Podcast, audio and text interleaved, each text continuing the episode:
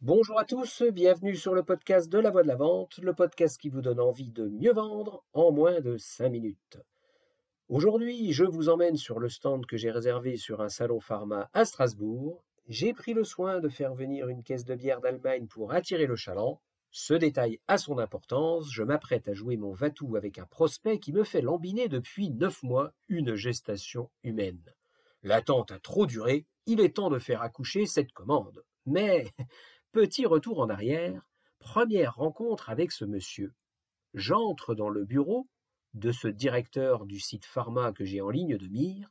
Il arbore un grand sourire en me saluant. Bonjour monsieur, je suis ravi de faire votre connaissance. Vous devez vous demander pourquoi je vous reçois aussi rapidement, non? Oui, j'avoue un peu, oui. Il y a deux raisons à cela. La première est rationnelle, comme vous le savez, les étapes de filtration sont stratégiques dans notre industrie et il me tient à cœur d'être à la pointe dans ce domaine.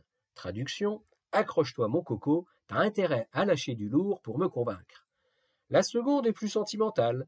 Les filtres avec lesquels j'ai fait mes premières armes étaient les vôtres, à l'époque où on avait encore le droit à l'amiante.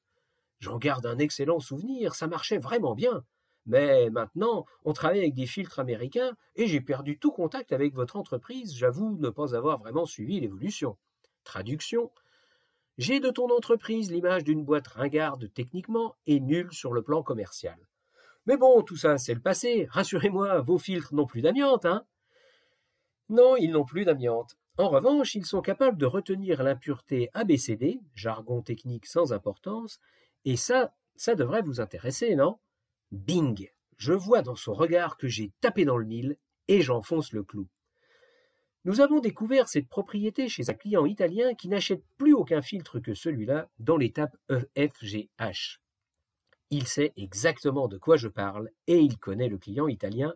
Il y a bossé quelques années auparavant. Et ça, je le sais. Il me questionne pendant un bon quart d'heure et met fin à la conversation en concluant. Parfait. Je vous remercie de votre visite, c'était très instructif. Je vais contacter mon ami Paolo pour me renseigner sur ce que vous m'avez dit. Ça me fera du bien. Mon italien commence à rouiller. Euh, quand souhaitez-vous que je reprenne, que je reprenne contact avec vous?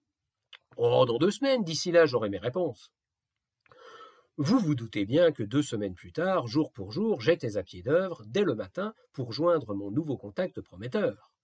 À une époque où le portable n'existait pas encore, il fallait faire preuve de beaucoup de diplomatie avec sa secrétaire, qui passait son temps à courir après ce zébulon, toujours en mouvement. Et puis il fallait aussi faire preuve de beaucoup d'abnégation avec la touche rappel du téléphone. Bien entendu, il n'avait pas eu le temps de joindre son ami italien et me proposa de le rappeler deux semaines plus tard, et ce manège va durer plus de six mois. Dans l'épisode numéro 5 de La Voix de la Vente, je vous ai parlé de l'attente du vendeur, eh bien là, j'en atteignis la quintessence. Mais le jeu en valait vraiment la chandelle, et je ne perdais pas mon temps pendant notre conversation téléphonique que nous avions maintenant tous les quinze jours. Parfois, le rendez-vous était bref, parfois ça durait plus d'une demi-heure, parfois il me faisait des confidences, parfois je le faisais parler technique. En fait, on apprenait à se connaître, mais surtout, j'emmagasinais au fil de nos conversations des informations de première bourre sur l'intérêt fondamental de notre filtre dans leur process. Comme je vous l'ai déjà raconté, cette phase de la vente est usante et stressante, surtout quand on est un patient comme moi. Elle requiert beaucoup de ténacité et d'abnégation, mais elle est primordiale parce que c'est là que l'on apprend les motivations profondes du client, rationnelles et irrationnelles, et celles de son entreprise. Et là, dans mon cas, avec Zébulon, j'avais réussi à bâtir une véritable relation, et il me racontait plein de trucs. En fait, je n'avais plus aucun problème pour le joindre au téléphone et notre rendez-vous informel tous les quinze jours était devenu une sorte de rituel. Alors, mes amis, une fois n'est pas coutume, je vais m'arrêter là dans l'histoire et je vais vous laisser deviner la fin. Le petit exercice que je vous donne aujourd'hui consiste à réfléchir à la façon dont vous vous y seriez pris pour closer, en imaginant que vous ne vous êtes pas encore découragé avant.